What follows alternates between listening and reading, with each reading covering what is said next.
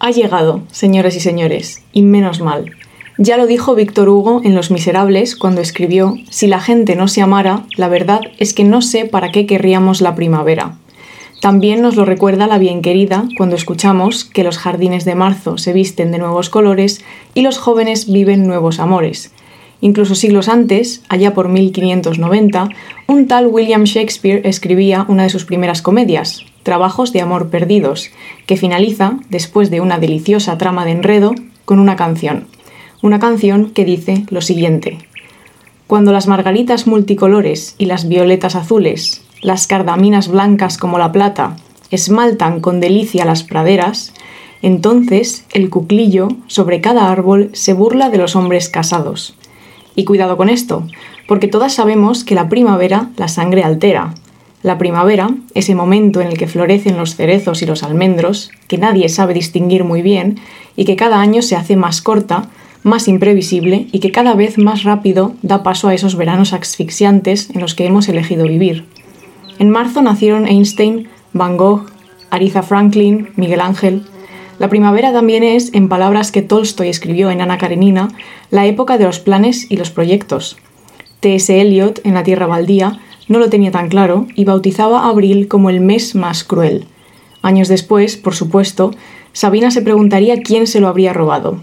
Abril presagiaba tormenta también para los personajes de Orwell en 1984, cuyo comienzo dice: Era un día luminoso y frío de abril y los relojes daban las trece. En abril nacieron algunas de las personalidades más relevantes de la historia. Leonardo da Vinci, Isabel II, Charles Chaplin, el propio Shakespeare y quizás el más importante de todos, Pedro Pascal. Señoras y señores, con mucho holgorio y mucha alegría ante este cambio estacional, les damos la bienvenida a Punzadas Sonoras Especial Primavera. Punzadas Sonoras con Paula Ducay e Inés García. ¡Qué bonito! Y además de quién es el cumpleaños también en primavera. claro, eso es lo que iba a hacer, quejarme. Porque has nombrado a la reina, que a quién le importa, que esa señora que está muerta. Y no has nombrado a mi madre y a mi hermano, Ah, bueno. que nacieron el 10 y el 11 de abril. Bueno, pues feliz cumpleaños próximo Sí. a a esas gentes estupendas y maravillosas. Sí. Eh, bueno, nada, hola, hola, ¿qué tal? Bienvenidas y bienvenidos a este especial ¿Qué tal? primavera. ¿Qué es primavera? ¿Qué nos ha pasado la primavera? No, a Inés no le gusta la primavera. No. Es que es una s- absoluta psicópata. No, no, no. Ayer estábamos paradas en un paso de cebra Sí. y ya daba el sol y yo me Sí. puse como a estirar los brazos diciendo, madre mía, el sol. Y Inés con una cara de acelga. Porque hacía un calor y a mí se me pone mal el cuerpo. Hacía mucho calor. Ha- Ah, no hacía y encima tanto calor. miro al- al cielo y digo, ya no está la luz del invierno, esa luz luminosa y particular, que nadie me entiende con eso, que es una luz que no existe ya No. y a mí me da pena. La gente te entiende. No, no, no. Yo, nadie me yo entiende. identifico la luz bien. Soy una incomprendida. una incomprendida del invierno. Eh, bueno, Inés, ¿qué has estado haciendo estos días? ¿Qué estaba haciendo? ¿Con quién has estado? Está contigo. Eh, bueno, es un más- armadillo. más bien poco la conmigo. Rioja Spine.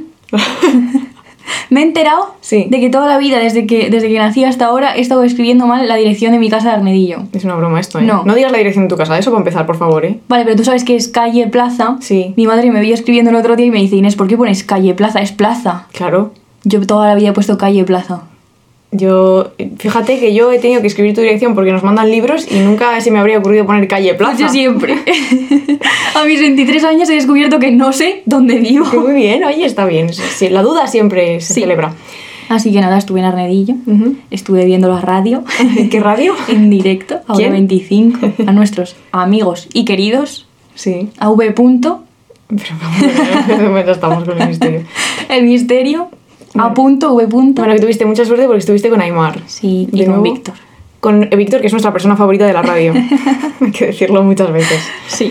Y nada, muy bien, es chulísimo ver la radio, nunca lo había visto así como en acción. Claro. Y es fascinante, me reí un montón.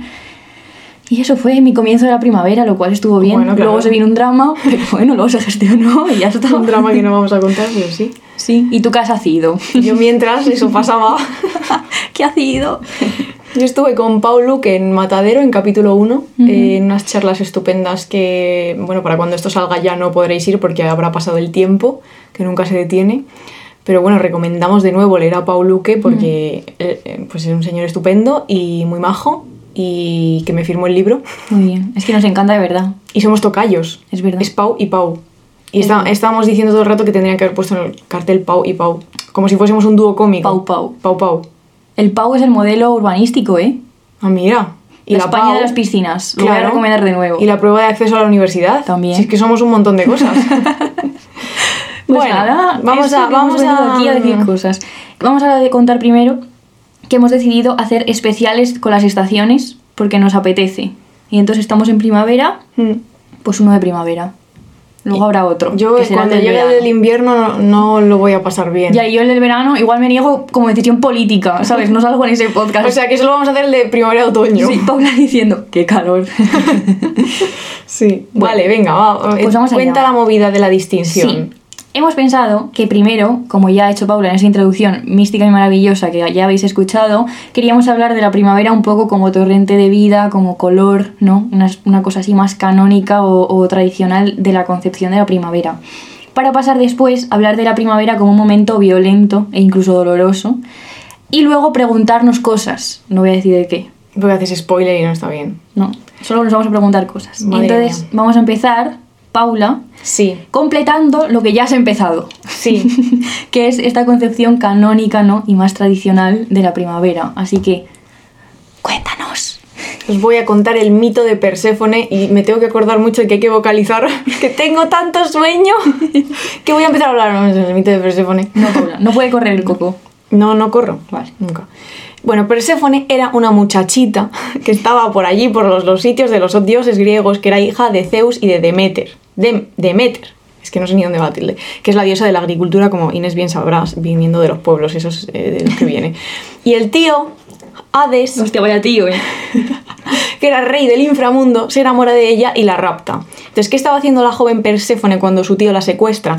Pues recoger flores. Claro, si es que hemos venido aquí a hablar de, de flores y de cosas bonitas.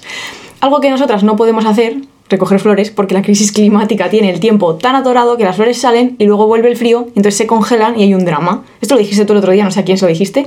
En plan, se van a congelar, Luego ya ah, llegará un momento en, el te- en este podcast en el que voy a amenazar a varias personas por supuesto. y entre ellas a, a las personas que celebran los 28 grados en marzo. Ya, yo- bueno, luego. Entonces, eche, volvemos a, a los griegos. Para cuando Zeus e-, le exige a Hades que le devuelva a su hija, ya es demasiado tarde. Y cuando la madre de Perséfone, Demeter, de nuevo, diosa de la agricultura, desesperada, va a buscarla y deja la tierra sin germinar. Pero Perséfone ya está encadenada para siempre al inframundo y Zeus, para alcan- alcanzar un consenso, Zeus como muy Conciliador, ¿eh? conciliador de repente, en vez de sacar el rayo, propone que Perséfone pase parte del año con Hades y parte del año con su madre en la Tierra. Entonces, el origen de la primavera sería precisamente este ir y venir de Perséfone. Cuando está con su madre, la Tierra germina y las flores renacen, y cuando está en el Hades, supongo follando con su tío, Ay, ay, ay. pues la Tierra queda estéril y tenemos el otoño y el invierno. Qué chulo. Sí, esto Venga. pasó de verdad. Me gusta. Sí. Y una vez que ya hemos hecho el holgorio literario de la primavera y hemos contado el mito de la primavera, ya paramos con las cosas bonitas porque nunca nos aguantan mucho. No. Ayer hablábamos en el club de lectura con los Medicis que todos los libros que cogemos son unos cachodramas monumentales. Me puse a pensar en serio algún libro como, no sé, no bo- bonito, agradable, no sé, y no se me ocurría ninguno. Lo cual es un problema, ¿eh? Todo lleno de como de muerte e incesto, Sí, ¿sabes? sí, sí, siempre hay, siempre hay movidas. Entonces vamos a volver a la muerte y al incesto en Fíjate qué este bien. podcast para hablar de la primavera. Y la primera cosa dramática que tenemos que decir es que Bartes murió en primavera atropellado por la furgoneta de la lavandería yendo a la Sorbona. Entonces esto, un minuto de silencio por Bartes. Ah, mira, un minuto de silencio en un podcast seguro que, es- que, es, que es, nos va genial. Sí, además esta va a ser, había que nombrar a Bartes en todos los podcasts, hay que hacerlo. Pero bueno, nos- nadie nos dice cómo, entonces ya está nombrado. Esta es la O única sea, yo me aparición. pongo nerviosa si no sale. Claro. Y ya ha salido. Porque Inés necesita orden. Sí, yo necesito un poco de control. A mí me da igual. Y vamos a hablar, eh, para empezar eh, a hablar de, de cosas dramáticas, de La Tierra Baldía, que es uno de los poemas más importantes de la literatura del siglo XX, escrito por T.S. Eliot. Mm, T.S. Sí. Qué guay. Bien. Me encanta esa reacción a, a TS, ¿eh? Yo en plan, que pues qué guay, bien, bien. Bien. Y dice, abril es el mes más cruel, criando... Buf, madre mía, ¿cómo leo esto, Paula? Pero que sé que está, ¿qué ha pasado? Una coma y... Bueno, Pero que es un poema, Voy, voy. zorra. Claro, es que ¿por qué tengo que leer yo el poema? Porque te toca a ti esta parte del guión. Vale, vale. Venga. Que- es- tengo que hacer una pausa en criando. Sí. es que es raro porque viene. Yo tam- ¿entiendes? Ya, yo entiendo la movida ¿Entiendes? de leer poesía en voz Bueno, alta, yo tampoco bueno. sé, pero hay que intentarlo. Vale. Abril es el mes más cruel, criando lilas de la tierra muerta, mezclando memoria y deseo, removiendo turbias raíces con lluvia de primavera. El invierno nos mantenía calientes, cubriendo tierra con nieve olvidadiza, nutriendo un poco de vida con tubérculos secos. ¿Lo he leído? Como me ha dado la gana. en plan- Se ha pasado los silencios por el toto, básicamente. Perdonadme, pero es que claro. uno Bueno, la tiene idea, sus la idea ha limitaciones. que- ha quedado clara más o menos, ¿no? Sí. Es que ya me parece acojonante que él decía, no, el invierno nos mantenía calientes. A mí el invierno me mantiene en la depresión. Pero por favor. Que no hay luz. Pero tú has visto estar en casa ahí leyendo delante de la estufita. que sí, que sí. Y, y la nieve que sí. cayendo fuera. Y cuando tienes que salir a la calle, ¿qué sucede? Pues que te pones un abrigo, loco. ¿Sabes? O sea, no sé. Pues a mí ni con abrigo. Es que, Yo ¿verdad? me paso No seis sabéis. meses al año con leggings y con, y con camisetas térmicas debajo, que parezco Irma B. Bueno, que tuve que reñirte este año porque Paula, eh, eh, en pleno invierno, ¿sabes? Como 3 grados y ella desnuda, o sea, como. Perdona. Tía, llevabas una ropa absurda, o sea, llevaba una chaquetita primaveral y una camiseta. Y yo, pero ¿cómo no vas a tener frío? No. Si vas, que parece que estás en, en, en Marruecos y estamos aquí muriendo de frío. Y ya desde Ay. ese día la señora se puso algún jersey. Y yo, bueno, gracias. Me empecé a poner como. Me, me atoré mucho y me empecé a poner como jerseys y sudaderas encima y, y la verdad que mejor. O sea, en plan que funcionó lo de abrigarse. Claro, claro. Es que se me da mal. Bueno. Entonces, bueno, ya está, si es que esto es lo que ya, yo solo venía a quejarme de que no me gusta el frío y que Inés está loca. Es que somos, y tal cual, ese arquetipo de persona, en plan, a mí me gusta el calor y a ti te gusta el frío y... y- Ya, ya, me- luego en agosto me cuentas a ver si te gustan los No, 40 grados. Pues te aseguro que incluso en agosto digo, mejor esto ¿Ves? Es que, es que, es una morirme de psicópata, frío. Es que es una psicópata. Ya, sí, yo ya lo sé, pero es que. Pero me muero de frío, siempre tengo frío todo el rato, desde que era niña. Vale, bueno, vamos a salir de este bucle. Venga, vale. La gente que vote. Equipo A, equipo. ¿Sabes que ahora creo que se pueden calor. poner encuestas en Spotify? Podemos- Equipo B, equipo frío. Bueno, Vale. venga, Bueno, entonces. continuamos. Básicamente, eh, T.S. Eliot en la Tierra Baldía. El, el yo poético de T.S. Eliot en el inicio de la segunda estrofa que ha leído Inés tan estupendamente subraya ese sentimiento de hibernación que proporciona la estación más fría, lo que decíamos, de estar en casita leyendo con un té, lo cual, bueno, vale. Y eso, el invierno, sería como que es algo que anestesia el corazón ante el dolor y mantiene las constantes vitales mínimas para seguir con vida, pero realmente no estás viviendo. Perdón, perdón, voy más despacio. Pero realmente no estás viviendo porque es como, como que no sientes, ¿sabes? En plan, no vives, por tanto no sufres. Que esto Que es. sí vives. No, pero a ver, no me, no me des- que se me desmorona el análisis de la poesía. ¿Sabes esta cosa que pasa a veces? A mí me ha pasado en, en etapas de tu vida en la que no vives mucho. Parece que no vives mucho, Sí. aunque estás vivo. Sí. Porque no sientes cosas y en parte dices, está bien, pues estoy tranquilo. Sí. Y luego anhelas sentir algo, aunque sea malo incluso. Y luego, ay, esto esto, esto- si estoy yo así ahora. Claro, y entonces estoy luego, muerta por dentro. Claro, y entonces luego pasas al, al momento de la vida en el que estás sintiendo mucho y dices, me cago en la leche, estaba yo mucho mejor siendo una puta ameba. Ah, mira, muy bien, me gusta Sí. esto, ¿eh? Esto es claro. Entonces yo fui a una ameba muchos años, luego ahora estoy viviendo un poco más, ahora tengo mucho estrés y ¿Qué quiero ser... dices? Quiero ser una meba. Sí, sí. Bueno, yo creo que esto, quien mejor lo expresa, es que no voy a poder hacer esto bien, pero quien mejor lo expresa es el boss. Inés, ¿sabes quién es el boss? Porque lo pone aquí, si no. pues- Bueno, bueno. pues no. Bruce Springsteen en el puente de la canción Human Touch, yo creo que es mi favorita suya, pero la, la cosa sería poner la can- el puente, si podemos lo ponemos y si no, lo buscáis. Human Touch.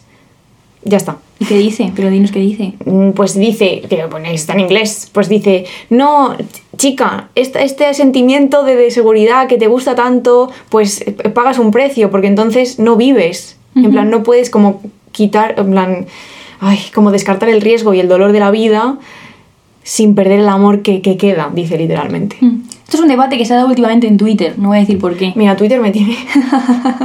no digo hasta dónde. No, pero que esto de la, la tranquilidad Mm. frente a, ¿no? Que bueno, es otro debate como más, prof- más como más, ¿sabes? Que esté haciendo un gesto. eh, Gesto como de más- profundidad. Sí, como más derivado a otras cosas. Sí. Pero que, que vamos a hacerles una pregunta, ¿qué os gusta más? ¿Sabes? No. Mm. Como vivir tranquilas o, o el riesgo. Claro, Es que lo suyo sería vivir tranquilas, pero como con un, algo- sentimientos Siempre- solo buenos. claro. sí, es verdad. tanto como zarandeo. Bueno, yo no es que tenga tanto zarandeo, pero es que ya con un, con un poco solo ya me adoro, ¿sabes? Bueno, ahí dejamos la pregunta. Y ahora vamos con un libro que se llama Primavera Sombría de. ¿Cómo será? Unica. Unica Zurn. Vaya nombre, ¿eh? Única. Bueno. Y voy a decir, por cierto, que está editado en Pepitas, que, que- que es una editorial de La Rioja. Sí. Y yo siempre, pues, en, en el equipo de Pepitas. Mm. Y fue una escritora y pintora alemana que nace en Berlín en 1916. La verdad que su vida es bastante chula, porque en el libro de Pepitas hay un prólogo, em, además muy bien escrito, eh, que habla un poco de su vida y también del libro. Os lo recomendamos un montón. No voy a contar lo que le pasó en su vida. Vale, ahora hay que hacer aquí una explicación. No voy a contar lo que pasó en su vida real, que también pasa en el libro, porque es el spoiler monumental del libro y también de su vida. Entonces voy a dejar aquí un misterio para que la gente lo descubra. ¿Vale? A mí me lo has contado. Ya, te ya, jodes. me has jodido. pero a los demás no. Entonces, la protagonista es una niña que va abandonando el territorio de- de la infancia con una realidad a su alrededor bastante compleja. Su padre, al que idealiza, pero completamente está ausente, o sea, apenas le ve. Su madre pasa de ella, pero al nivel de que le va a abrazar y la madre dice, ¿qué haces, bicho? ¿Sabes? Y además su hermano mayor, pues una noche entra a su habitación y la viola y esto se combina con otros tipos de abusos. Eh, con este panorama obviamente está bastante, bastante sola, tiene algunos amigos, pero también esas relaciones están mediadas por todo este dolor que acumula, ¿no? Y es muy interesante pensar en la infancia, ¿no? Y cómo normalmente se concibe como una especie de primavera, justamente, ¿no? Llena de risas, de juego, de alegría, de color. Y este libro nos plantea la posibilidad de vivir infancias en las que no tiene cabida ninguna de estas cosas, ¿no? Justamente una primavera sombría. Que también, Paula, esto- esta recomendación tendrías que haberla hecho tú, pero la voy a hacer yo No que sé, es no leer sé. a Andrés Barba, que también Ay, plantea mi niño. este tipo de infancias que no tienen por qué ser primaveras, ¿no? sino otoños. Muy bien, Andrés Barba, siempre presente. Es el mejor. Sí. Y en este libro vemos también cómo nos alejamos de la imagen de los niños entendidos como criaturas puras, bellas, ¿no? completamente como santas, santidades, para explorar la presencia del sexo, la, mar- la masturbación y el amor en la infancia. ¿no? Y tenemos una niña que encuentra el placer en el daño, que descubre su propio puer- cuerpo y se deja llevar por la imaginación para alejarse justamente de esta realidad que hemos dicho que vive. ¿no? nos descubre una infancia atravesada por el incesto, el orgasmo, el miedo, el amor, el placer y la muerte. Y es que no hemos querido poner ningún fragmento porque es un libro muy cortito y es como muy especial, entonces creo que es mejor como sumergirse en él a que te hagan un cacho y te ya te jodan un poco. Pero recomendamos muchísimo porque o sea, es realmente fascinante, o sea, es una cosa como es que hay que leerlo. Eh, sí que va, para daros así una imagen bastante bien escrita e intensamente escrita, tan intensamente que corta un cacho, del prólogo de Lourdes Martínez, donde habla del libro, y dice, Primavera sombría es un canto audaz y trágico a la hoguera, jo, a la hoguera inextinguible en el corazón de la vida que es la infancia, semillero en el que arraiga la estirpe de la personalidad y brota la savia que nutre sentimientos y pasiones, frente al tedio que induce al bostezo del mundo adulto. Y es que, de nuevo, no quiero contar lo que pasa, pero tenemos una niña que, pa- como decíamos, para alejarse de esa realidad terrorífica que tiene en casa, está todo el día en otro sitio, a través de la imaginación y a través del cuerpo y de la exploración de ese cuerpo, ¿no? Em, pero hay- hay cosas como bastante mm, complejas y duras, como encontrar el placer realmente en el, en el terror. O sea, eh, a veces cuenta como que se masturba pensando en que la están degollando y, y Inés, todo no ese hagas tipo de spoilers del cosas. libro. Ya, es para que les dé como, no sé, ganas de Ganas de leerlo. Sí, es un buen pitch, sin duda. Pero como que, no sé, está brillantemente escrito y, y es fascinante. Yo lo voy a leer esta Semana Santa. Sí. Gracias a Pepitas por esta eh, edición. Porque no nos lo han mandado, ¿eh? Ya es verdad. Nos lo No, recomiendo. claro, digo gracias por hacerlo Ah, vale. en general. Pepitas mandando los libros. Nos lo recomendó Benito de Sintarima. Sí, y muy bien recomendado. Sí, como siempre. ¿Has visto la foto del Papa con su chaqueta? De Bizarrap. Tía, es que has dicho santidad y se me ha venido la, cabe- la imagen en la cabeza. La he visto, la he visto. Y no Ah, sale Pero hay ahora. una como con unos deportivos, eso es, eso es Photoshop, ¿no? Yo cuando lo vi pensé que era Photoshop, en- o sea, todo. Pero no, es real, ¿no? Ay, no sé. Pero ¿y ¿Cómo va a ser real? Que parece mi Es el un muñeco papa. Michelin. Es un papa trapero. Dios. No sé, está muy bien ese papa, ¿no? Yo que sí, dicen. A mí el papa en general me, me da- me da igual, pero A ver, este al papa- parecer es majo con los maricones y todo eso. Este papa se supone que es mejor que los otros, pero... ¿No, no había una noticia el otro día que iban a permitir que los curas se casasen a no sé qué en- en leches? Yo que sé, no sé, porque estamos hablando del papa. No sé, no sé, no sé, porque, porque has dicho santidad en algún momento y yo pensaba, ay, el papa con su abrigo, ¿eh? Eso necesito yo para el invierno, joder, un, un abrigo a un papa abrigo. Bueno, Bueno, Ay. siguiendo con esta idea de la primavera como violencia, eh, queremos contaros una anécdota del estreno de La consagración de la primavera, no la película de los Goya, que también hay una película que se llama así, no juraría, sino la de Stravinsky. que esto lo cuenta Ana Ramírez en un artículo en El Confidencial, y es que el 29 de mayo de 1913 se estrena el ballet La Consagración de la Primavera, que era una obra muy revolucionaria en cuanto al estilo de baile, y resulta que la representación terminó entre gritos, abucheos y violencias porque las, las personas de 1913 decían, pues qué puta mierda es esta, básicamente, ¿no? Porque en contra de la imagen idílica y delicada que podemos tener del ballet y de la primavera, que era un poco lo que contábamos al principio, pues Stravins, Stravinsky eh, decidió representar la violencia de la irrupción de la vida. Que también es un poco lo que decíamos antes de cuando de repente, ¿sabes? Empiezas a vivir, entre comillas, otra vez y de repente, ¡pum!, un golpe en la cara. Entonces, eh, esta idea viene un poco por la concepción de que las flores, sí, muy bonitas, salen, pero las flores hacen daño a la tierra al salir, ¿no? Como que la rompen y los, y los árboles se desangran en, en, flores y mueren. Es como darle la vuelta, ¿no? Como hacía T.S. Eliot. Madre mía, o sea, eh, desde que leí en el guión esta idea, me, se me ha quedado la imagen muy como en mi, en mi cuerpo, ¿eh? Mm. Las flores haciendo daño al salir de la tierra es una cosa que yo jamás había concebido. No, claro. Pero claro, pobre tierra, que se rompe de repente en muchos pedazos. Qué sí. fuerte, ¿eh? Y entonces el ballet está basado en leyendas paganas de la Rusia ancestral, eh, donde para ganarse el favor de los dioses, cuando comienza la primavera, una tribu tiene que sacrificar a una joven virgen, siempre como que hay que sacrificar a las jóvenes vírgenes. O sea, en plan, no puedes sacrificar a un maromo de la tribu, siempre tiene que ser una virgen. Es una cosa como. en plan, que están jodidas las pobres, ¿no? Es, bueno, no sé. Y entonces, ¿cómo la sacrifican? Pues la obligan a bailar hasta la muerte. Y entonces los asistentes a la función, a la consagración de la primavera, decían que lo que habían presenciado no era ballet, que era como una danza llena de contorsiones y espasmos, muy alejado del ballet tradicional, y la... Esto me hace mucha gracia. La velada terminó con 40 detenidos. Ya veis, ¿eh? Por, por ¿sabes? Por puro... Eh... La gente verdaderamente enfadada. La gente querría pues, que le devolvieran su dinero, seguramente. Creo que mi, una de mis peores muertes posibles sería obligarme a bailar hasta la muerte. Hombre, claro. A no ser que fuera neverita. Pero aún así claro, lo pasaría claro. mal yo, ¿eh? Bailando hasta la muerte. No hay un cuento de los hermanos Grimm que es, es eh, la niña que, ay, que se pone unos zapatos... ¿Y? y perdón, y, los, y le obligan también como a bailar hasta la muerte. A la, la verdad que la idea rojos. me suena, pero no sé de qué. Ya. Bueno, una idea que no nos, no nos apetece que nos pase. No, no, no. A, a no ser que sea neverita. Vale, y ahora otra cosa. Claro, porque hay que seguir. ya empezamos a hablar de agua, que va, a partir de ahora en este podcast va a aparecer bastante el agua, porque abril, aguas mil y todo eso, la primavera sin agua no se concibe, aunque bueno, en fin, luego veremos. Y vamos a empezar con un libro que se llama Detendrán mi río de Virginia Mendoza. Voy a contar una historia aquí personal. Venga. Este verano yo estaba en Gilbuena, que es mi pueblo de Ávila, por si alguien todavía no lo sabe, eh, haciendo mi TFM, bastante saturada de la vida. Y Paula, mi amiga y prima, no yo, no tú, Paula, me mandó que esta chica hacía la presentación de este libro en Umbrías, que es un pueblo de Ávila precioso donde ganan los rojos, que esto no pasa en Ávila. No pasa, pues en Umbrías pasa. Y claro, organizan presentaciones de libros allí. En mi pueblo no, por lo que sea. En mi pueblo Me no. encanta esto. Y entonces yo me cogí mi coche, que a todo el mundo le sorprendió mucho, como que yo cogiera el coche y me fuera sola a Umbrías, ¿sabes? Tuve que dar como explicaciones. Por supuesto. En fin. Eh, y entonces me fui a Umbrías a la presentación de este libro y estaba allí Virginia y fue genial, la verdad fue increíble, me encantó y le compré tres libros y me los dedicó a mí y a, y a Paula y, ¿sabes? Como a todas, a todas las amigas. Y entonces estuvo muy bien. Solo era esa la anécdota. No es una muy buena que anécdota. es así como conocí este libro y por eso también le tengo especial cariño. Hmm. Mm.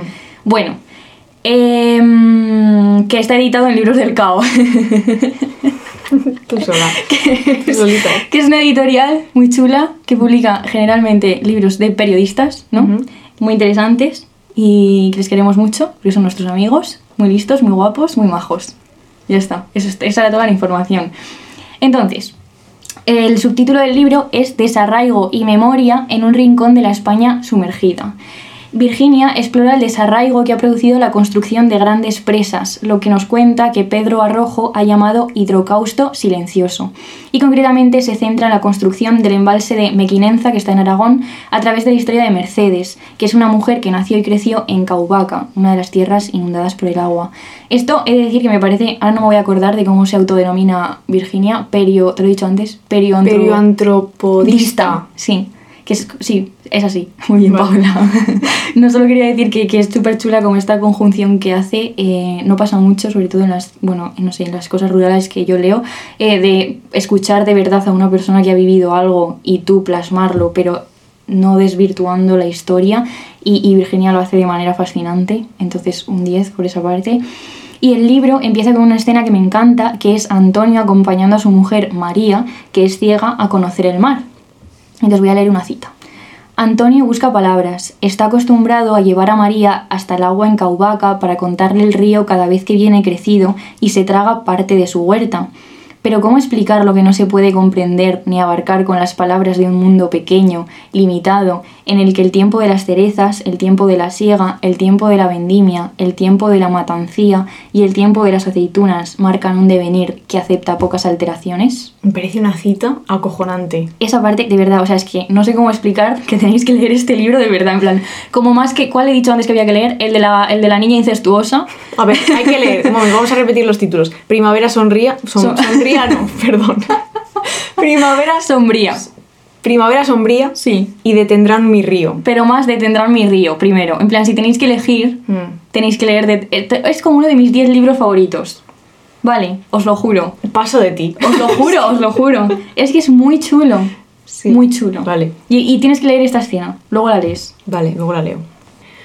Bueno, pues este mundo es justamente el que se transita a lo largo del libro, ¿no? El mundo de Caubaca, que por cierto me parece un nombre como fascinante. Es... em, no me voy a acordar, pero es una palabra más larga hecha a una. O sea, son varias palabras hechas. Cauce y vaca. No me acuerdo. Caubaca. Entonces, No nos lo vamos a inventar. Bueno, pues Caubaca, Caspe, el Ebro, las torres, el agua, las cosechas, todo esto, ¿no? Y además habla también de cierto tipo de llegadas, ¿no? La llegada del ferrocarril, la llegada de la luz, de la guerra, de los ingenieros. Es que, put- bueno, la parte de la guerra civil, Sí. Un 10. yo iba a decir también. putos ingenieros, pero sí. También, putos ingenieros, pero es un- también fascinante, Mm. absolutamente fascinante. Claro, y las historias eh, también mezcla como historias lejanas como la de Lusitania, ¿no? El barco que se hunde y la importancia que tiene eso para el pueblo eh, y de tener que marchar. Y aquí vamos a recomendar una canción fantástica, bueno, y, dos, y a dos personas fantásticas y maravillosas, Ay, qué alegría. Es que entre este libro tan chuli y estas dos personas, claro, un 10. que son Rodrigo Cuevas y Vicente Navarro, que son dos personas chulísimas que hacen música, pero una música más chula de lo normal, porque mezclan como música folclórica con electrónica, con cosas modernas, y hacen fusión, fusión pero bien. Sí, y tenéis que escuchar, ya que estamos hablando de agua, En el río, que es En el río. la canción de Vicente Navarro que, que bueno, Es la que dice, te espero en el río a que vengas. Es que Sí. madre mía, qué, qué- qué bonita es. Genial. Sí. Bueno, entonces, preguntas que lanza el libro, ¿no? Eh, es, pues, por ejemplo, ¿qué consecuencias tuvieron las grandes obras hidráulicas que se hicieron en España durante el franquismo? ¿Qué pasa con la expropiación y la migración forzosa de todas esas personas que vivían en los lugares inundados? Eh, hablábamos antes de empezar a grabar, ¿no? Que hay- en España casi no hay cifras de, Mm. de todas estas migraciones a causa de las obras, ¿no? Sí, y Virginia dice que de hecho es una cosa hecha adrede, ¿no? Que cuando no quieres, no das datos ni cifras ni pones nombre a un sufrimiento tremendo que, que, que ha acompañado a- y acompaña a muchísimas personas, les estás. Lo que no nombras no existe, ¿no? Sí. Eh, no hay cifras y entonces no ha pasado, pero claramente Mm. pues no. Y claro, todas estas preguntas pues se intentan responder eh, lo que ha dicho Inés al principio, ¿no? Hablando con las personas que han sido afectadas por estos sucesos, ¿no? Viajando a las huertas de Caspe a través de la historia de Mercedes y esto está muy bien, ¿no? Sí. En plan, hablar directamente con los protagonistas de las historias. Sí, de hecho los lemas de los capítulos son capítulos muy cortos. Los lemas muchas veces son eh, cosas que le han dicho personas de, de allí, de Caspi. Claro, frases. y fam- o familiares de Mercedes o así. Y son todas, y bueno, es que no sé. Vamos a volver a decir el, Ya he nom- dicho el que me título del encanta. libro. Detendrán mi río, de Virginia Mendoza. Es que luego mi padre me dice, luego no repetís los títulos y la gente no se puede quedar con los títulos porque están fregando mientras os escuchan. Sí, y también diré que el libro incu- incluye un QR eh, y ti- hay una página web donde Virginia está eh, juntando más historias y hay un mapa de lugares donde ha Mm. pasado esto. eh, y me parece, es que es como que me gustaría haber hecho esto a mí, ¿sabes? Claro. Me gustaría haber escrito este libro. Mm. Es una cosa como, de verdad. Yo ya me te he dicho parece- que creo que podrías escribir uno muy parecido. Bueno. En plan, a, a ese nivel. De momento, gracias a Virginia por Sí. Mm. tanto trabajo, tanta sensibilidad Ujú, y hacer una cosa tan bonita. Sí. Y siguiendo con nuestra movida de la primavera, pues ahora queríamos hacernos una pregunta, que es un poco qué será de la primavera. Porque bueno, como muchos sabréis, nos estamos cargando el planeta con nuestras propias manos y esto tiene consecuencias. Como muchos sabréis. Hay alguien que no se ha enterado. Eh, sí, es verdad. negacionistas. Sí, es verdad. Toda la gente que escucha este podcast creo que lo sabe. Vale. Eh, y justo pasó que estábamos haciendo este guión juntas y nos enteramos de que el pasado jueves 23 de marzo Greenpeace hizo una intervención que me parece fascinante, que es en la fachada del corte inglés donde se hace Cortilandia, en el mítico anuncio de Ya es primavera en el corte inglés, ellos taparon el Ya es y pusieron Ya nunca es primavera. Entonces, bueno, pues es que se- nos podemos hacer preguntas en este sentido. ¿Se está marchitando la primavera? ¿Qué queda de ella, no? Eh, a mí esto, la verdad, es una cosa que me da como ansiedad de verdad. Mm. Es de decir, por eso cuando veo que hace 24 grados ayer, me pongo como de- se me pone como mal cuerpo. Pero bueno, encima hace pocos días, como también muchas sabréis, ha salido un informe del IPC. ¿IPCC? IPCC. IPCC. ¿Qué es eso? No lo sé. Eh, Tenéis un artículo en el país que lo explica muy bien, que me leí, pero no me acuerdo qué es. Que señala que el calentamiento eh, ha causado ya impactos y daños generalizados e irreversibles, ¿no? Que ya, eh, bueno, esto pues también deberíamos ya saberlo. Voy a decirlo. Sí. Es el Grupo Intergubernamental de Expertos en Cambio Climático. Esa gente. Esa bien. CC no debería ser cambio climático, debería ser crisis climática, pero bueno. Vale. Bueno. Soy Richman, ¿eh? Ha hablado otra vez Ah, de mí. mira, vamos a recomendar en este sentido, no, nosotras no somos expertas en esto para nada, Mm. pero tenemos como grandes referencias como Jorge Richman, Carmen Madorrán, Yayo Herrero, gente a la- eh, Carlos Taibo y Antonio Turiel. ¿Cuánta gente Muy conozco? bien. Muy bien, Inés. Está, Gente. está pensando, petrocalipsis, petrocalipsis. Sí, gente que... Ah, y eh, Memorias de un ecologista en rehabilitación, que hicimos una reseña con Marta, eh, que es un libro, en este sentido, que es el libro que a mí más me ha marcado y me ha fascinado. Entonces, recomendamos mucho a toda esta gente. Y también amenazamos desde aquí a la gente que lleva comprando fresas desde enero. Me cago en... Eh, un silencio bien, Sí. bien utilizado. No se puede... O sea, podemos, por favor... ¿Podéis, por favor, charlar un rato con, a- con- con alguien que conozca un poco la tierra para ver que hay ciertas estaciones en las que no puedes comer sandía?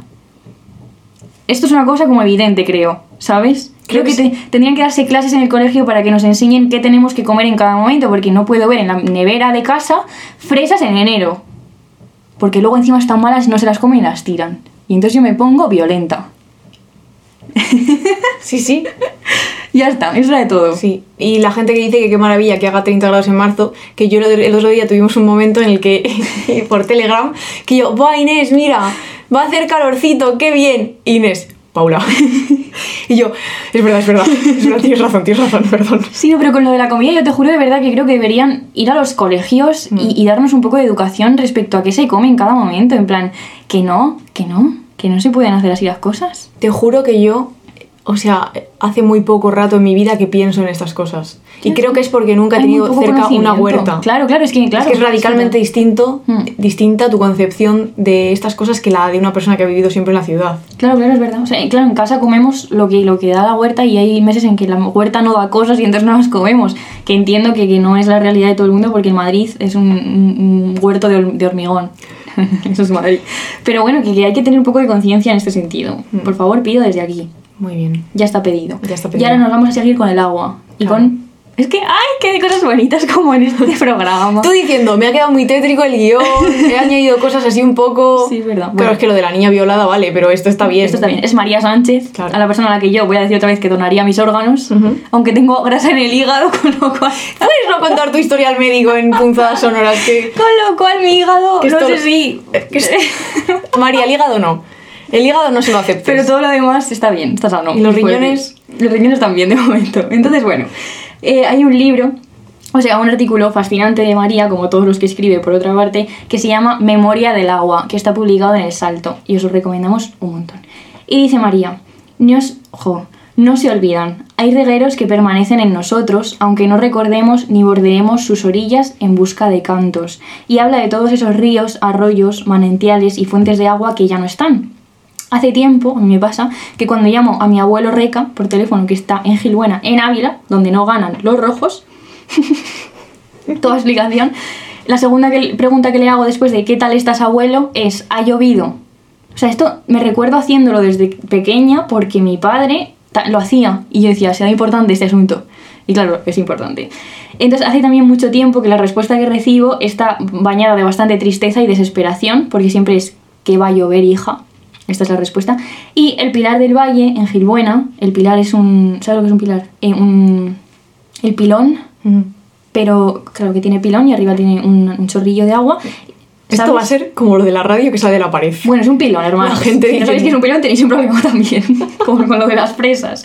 Em, hace años, no, hace tiempo que no mana. Eh, y esto, cuando se seca, que es un poco a lo que viene el artículo de María, cuando desaparece una fuente de agua para siempre, ¿qué consecuencias tiene esto, no? Las callejas también, que son... em, hay, un- hay dos praos y en medio hay una calleja, que es Como un- una- un- Como un sendero. como un sendero entre dos praos, Ujú. ¿vale? Pues han dejado de estar húmedas. Muchas veces las callejas no podías pasarlas porque había que ir mm, quita- o sea, como sorteando los, los charcos.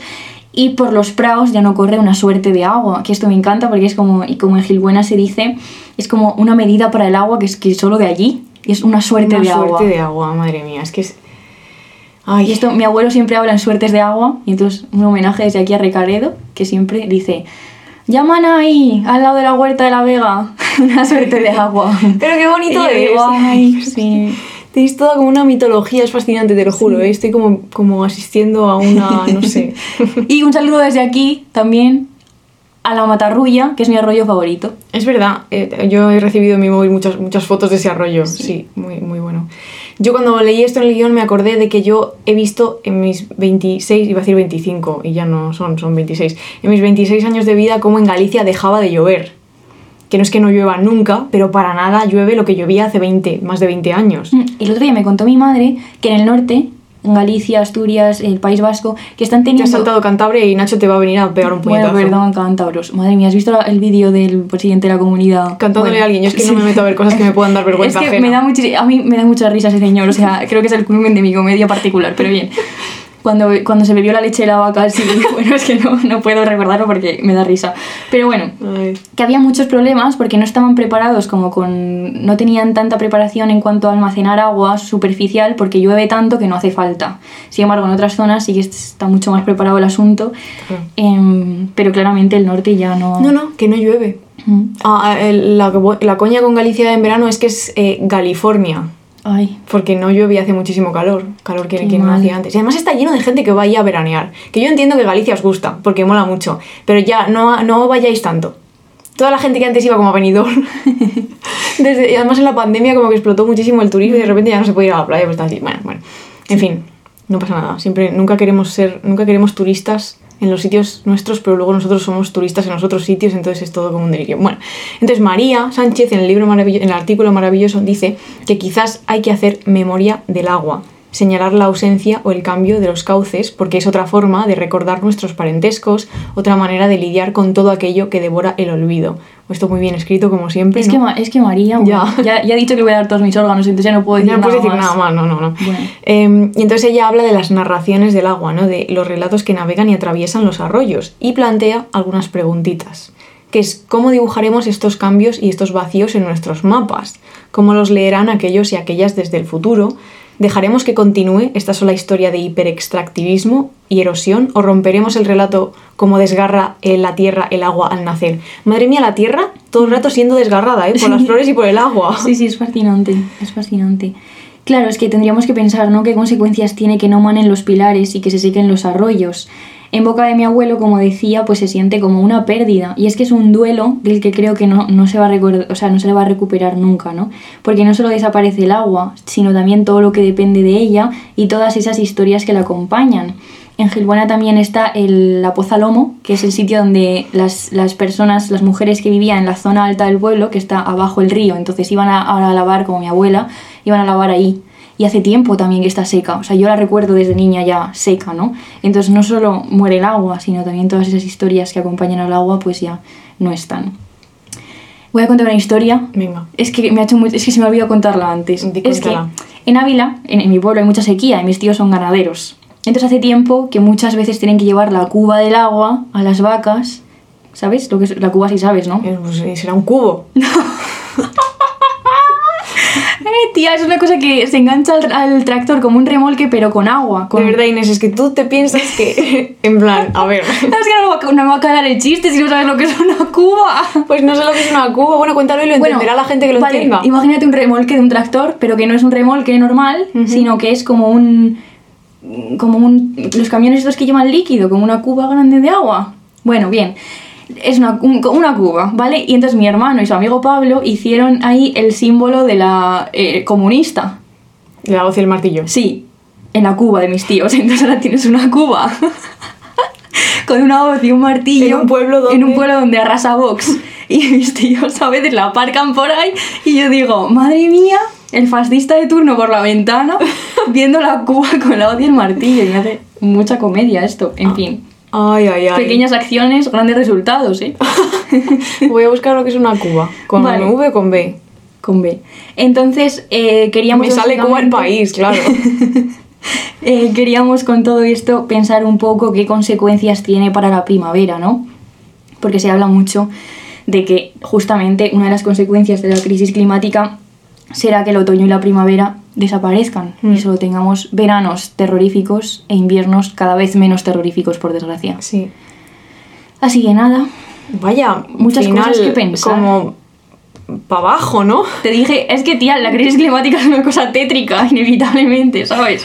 Ay, bueno. Yo qué sé. La verdad es que es un tema que creo que nos pasa como a mucha gente, a ti menos, pero a mucha gente le pasa como que le da pereza. Mm. Eh, Esto creo que hay que decirlo, porque ignorar que nos da pereza es, creo que es alimentar el problema, pero creo que está bien hablarlo y entonces intentaremos introducirlo de manera, en fin, Mm. para pensarlo un poco por lo menos, Sí. Ah. no hacer como que no está pasando. Sí, así que nada. Y ya, a tomar por saco esto. Esto es todo lo que queríamos hablar de la primavera. Bienvenida a la primavera también, porque que, no bueno, me- que la sangre altera, pero que luego nada, a mí no me llega nada de alteración, yo no sé qué está pasando, me debo estar perdiendo algo mientras pienso las crisis climáticas, ¿sabes? A ver, a Inés, un poquitín de alteración si tienes, a mí no me engañas. Bueno, bueno. Un poquito, una tontería. Ay, me está poniendo rojo el coco. Venga, va, anda. Vamos a cortar esto. Bueno, pues nada, aquí un saludo a todos. muchas gracias. Pues, Lees, por favor, a Iba a decir María. muchas gracias y muchas gracias. en plan, a todas y a todos. Leed a María, leed a Lees Única a Azul, Detendrán mi río, por favor. a Virginia Mendoza.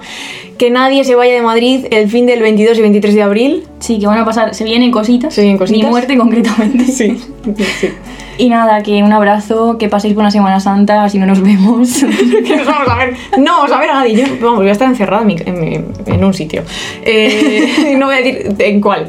Eh, y nada. Y nada, un muchos abrazo, besos, qué venga. alegría veros, o sea, no Besos. veros, pero como sentiros Venga, un poco, que sí. ¿sabes? La gente ya. Nadie, aquí nadie está, nadie ha llegado aquí. Corta. Si alguien corta. ha llegado aquí, que nos, que nos diga algo. Un abrazo.